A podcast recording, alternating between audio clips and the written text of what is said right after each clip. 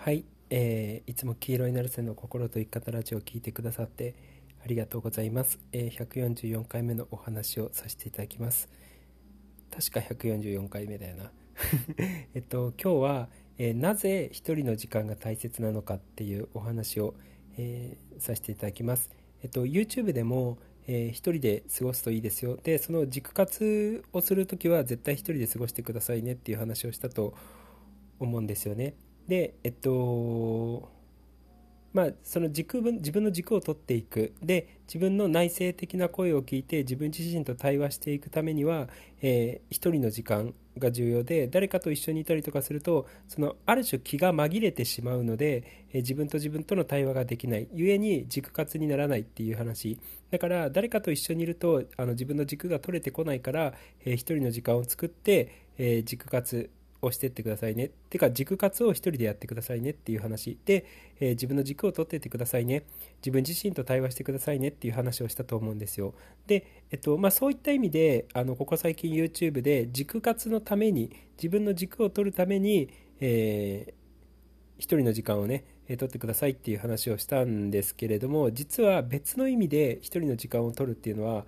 とてつもなく、えー、重要なんですよ今まで話してきた話とはまたちょっと違う視点で、えー、一人の時間っていうのがすごく重要なんですよね。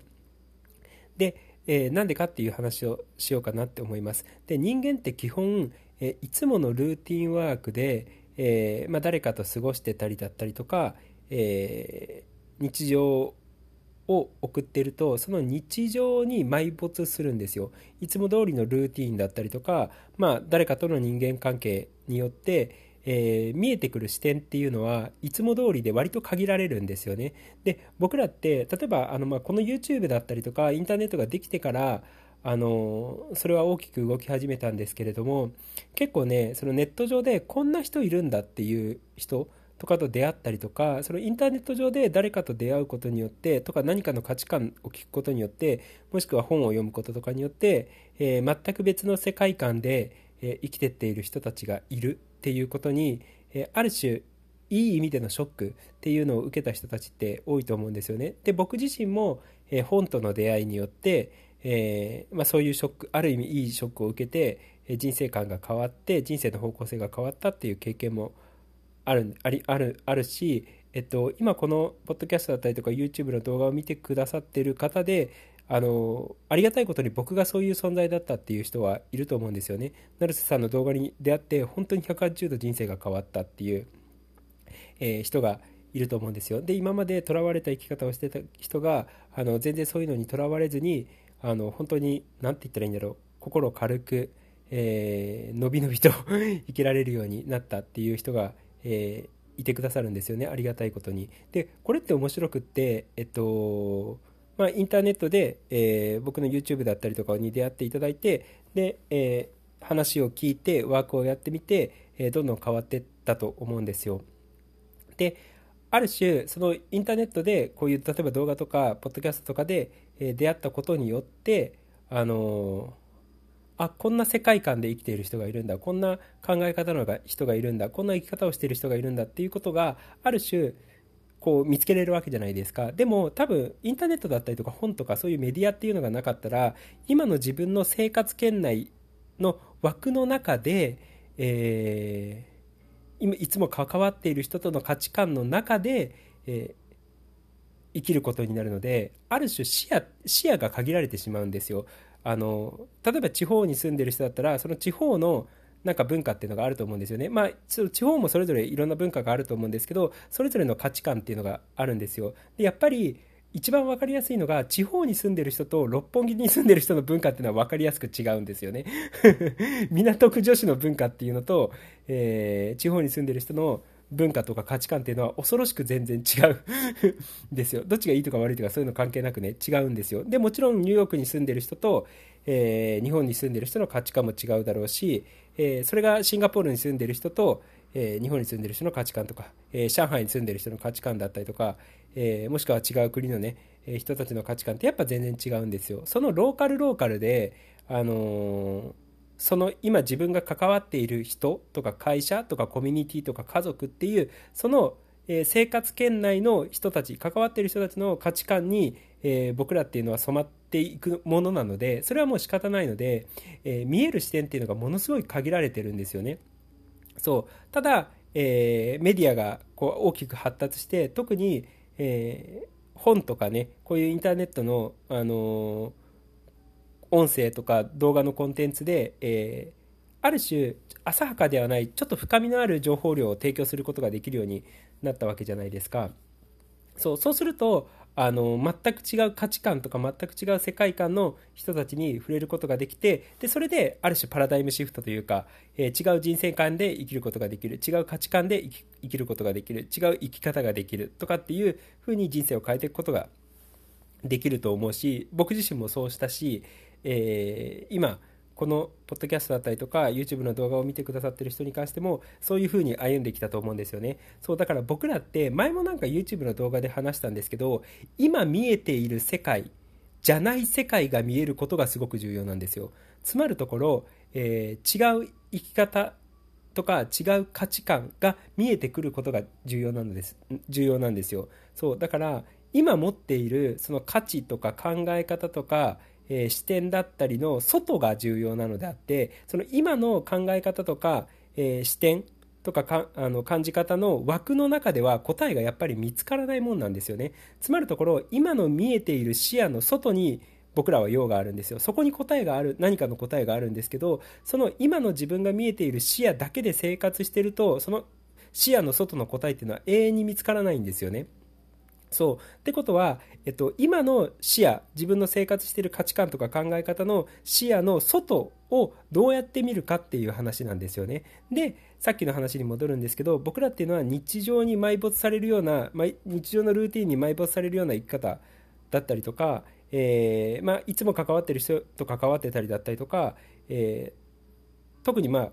そうだな、うん、関わりそのコミュニケーションの中だとえー、基本的に視野が狭くなりやすいんですよ。で、僕がよく、その穏やかなあの一日を過ごしてくださいねとか、静かな一日過ごしてくださいねとか、えー、静寂を楽しんでくださいねとか、自然の中にいてゆっくり散歩して物思いにふけって歩いてくださいねっていうふうに言ってるわけじゃないですか。で、ああいう時間、一人でいる時間って、ものすごい人間って視野が広くなるんですよ。いつもの、あのー、そのルーティンだったりとか日常の枠を超えてえー、広い視点でものを考えたりだったりとか思いを馳せたりだったりとかする。要はその視野が広がってる状態なんですよね。そう。だからあのまあ、でも家にいてなんかあのスマホゲームやってるとかそういうのは別ですよ。そんな人はなかなかいないかあの僕の視聴者ではいないのかもしれないんですけれども、えー、テレビ見てるとかあの SNS やってるとかっていう時間は別としてただ本当に一人で何にもしてない時間いわゆる。でぼーっとしてる時間。あの空眺めてたりとかね自然の中散歩してたりだったりとかねあのそういう時間あの風を感じてたりだったりとかね 海行って、えー、海を眺めてたりだったりとか川河川敷に行って、えー、川を眺めてたりだったりとかそういう時間ってかなり広いスケールで広い視野になってるんですよね、えー、日常の生活を送ってるとその目の前の、えやっていることとか、えなんか例えば仕事だったりとかその目の前のことに対して意識が集中するので、えー、視野がこうグーってその前のこと目の前のことに意識が集中して視野が狭くなってるんですよね。でも例えば海に行ってぼーって海を眺めてたりとか河川敷に行ってぼーっと川を眺めてたりだったりとか自然の中行ってぼーっと空を眺めてるような時っていうのはあの一点に何か意識を集中させてるわけじゃなくてその意識がバーってそこう広がるような感覚で何か物事を漫然と考えているような状態なんですよね。で、そういう時っていうのが僕らっていうのはいつも見えてないところが見えてきやすい状態なんですよ。よくね、あの心理学とかコーチングの用語でスコトーマって言われてるんですけれども、えー、盲点になっている部分が、えー、外れて、えー、視野が広くなる時間がそうやってぼーっとしてる時間なんですよ、一人で。そう、だから僕らっていうのはその日常の、えー、ルーティンに埋没してたりだったりとか、えー、人間関係の中にいるとどうしても視野が狭くなってしまう。もうこれは誰もでもなんですよ。あの誰でも人と関わってたりとか日常のルーティンに埋没してると視野が狭くなってしまうのでだからこう壮大のな自然の中だったりとか雄大な自然の中でぼーっとしてる時間っていうのは実はそういうふうにいつも見えてない視点を見つける自分の視野の外の何かを見つけるためにすごい必要な時間なんですよね。そう。だからあのヒマラヤの聖者さんたちはわざわざ街で瞑想するんじゃなくてヒマラヤで瞑想してるんですよ。大自然の中でね。そうどうしてもあのその世俗の街の中にいると視野は狭くなってしまうのでそう。でも逆に大自然みたいなところに行ってると視野は広くなってくるんですよ。雄大な精神状態というか広い開けた精神状態になってくるのでそう。だからそういう時に、えー、新しい発見だったりとか気づきだったりとかいつもの日常の視野の外側までえ意識を広げることができるっていうことなんですよね。で、そこに答えがあったりとか、え自分が本当にやりたいことがあったりだったりとか、自分が本当に大切にしてる価値観が分かったりだったりとか、自分とはどういう存在かっていうのが分かったりとかするっていうことなんですよ。そう。だから僕らって、あの、一番最初でも話したように、自分が今見えている視点かの外に用があるのであってでこんな生き方してる人いるんだこんな価値観の人いるんだ、えこんな人生観の人いるんだっていうある種良いショックを受けることが本当に重要なのでそうやって価値観を変えていくなんつうの時間っていうのをあの日常的にやっぱ作ってた方がいいんですよね。でそれがある意味一人で過ごす時間。なんならば自然の中であの空見たりとか海見たりとか川見たりとかして意識が広がっている一人の時間っていうのを持つとそういう、え、思考だったりとか視野が広がっているような意識状態ができるっていうことなんですよ。まあ、その脳の話とかで言うと抽象度が上がるってことですよね。次元が高くなっている時間っていうのがそういう時間なんですよ。でも日常に埋没しちゃってると、日常のルーティンの中に追われちゃってると、えっと、視点が広く、視点が下がってしまって、えー、抽象度が落ちてしまう、視野が狭くなってしまうんですよね。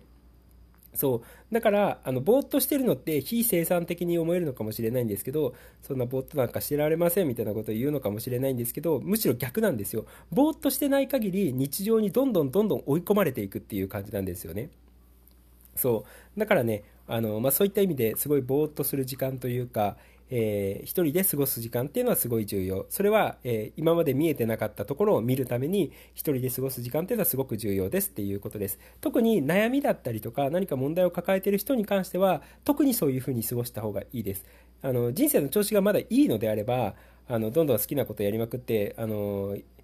なんか、活発に活動していただいてもいいんですけれども、少し考える、えー、ことがある、悩んでることがある、問題がある、課題があるっていう人に関しては、そういう時間を過ごすと、えー、一人でこう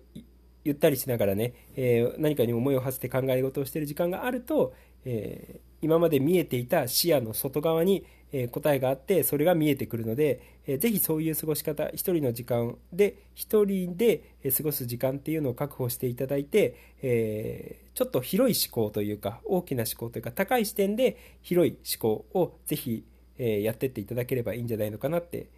思います。あの本当に自然とかを眺めながらあの考えるのが一番いいかなって思います。あの全然関係ないんですけど僕の地元に関しては冬に、えー、だいたい夜中のあの1時とかに家を飛び出してあの近くにねちょっと丘になってるような山があるんですけれどもでそこを登っていくとであの空を見上げながらね冬の深夜1時ぐらいに空を見上げながらあの2時間3時間歩いてたりとかすると流れ星4回ぐらい見るんですよ。わ流れ星って言ってテンション上がっててただあのそれはその空を見ながら、えー、星を見ながら、えっと、宇宙だったりとかその自分の人生とかもしくは地球の歴史だったりとか世界中の人たちの人生に思いを馳せている時間みたいなのがあるんですよね。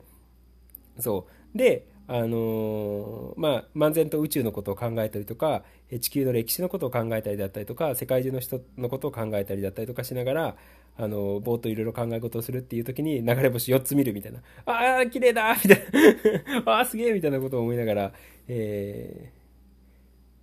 ー、そそれをやってました一人で そうでもそういう時にあの穏やかに何かに気づくっていうのかなふと何かに気づいてあのー静かなる発見をなんか自分の中で胸にひたしひひなんつうのひたしめている、うん、時があるのであの、まあ、そんな感じですイメージ的には。そうだからぜひね一人の時間を大切にしていただいてでそういう時にねあの日常の枠から離れていろんなことを考えていただければいいんじゃないのかなって思います。そんな感じです。ということで、えー、今日も黄色いなるせの心と生き方ラジオを聞いてくださってありがとうございました。じゃあねありがとう、またね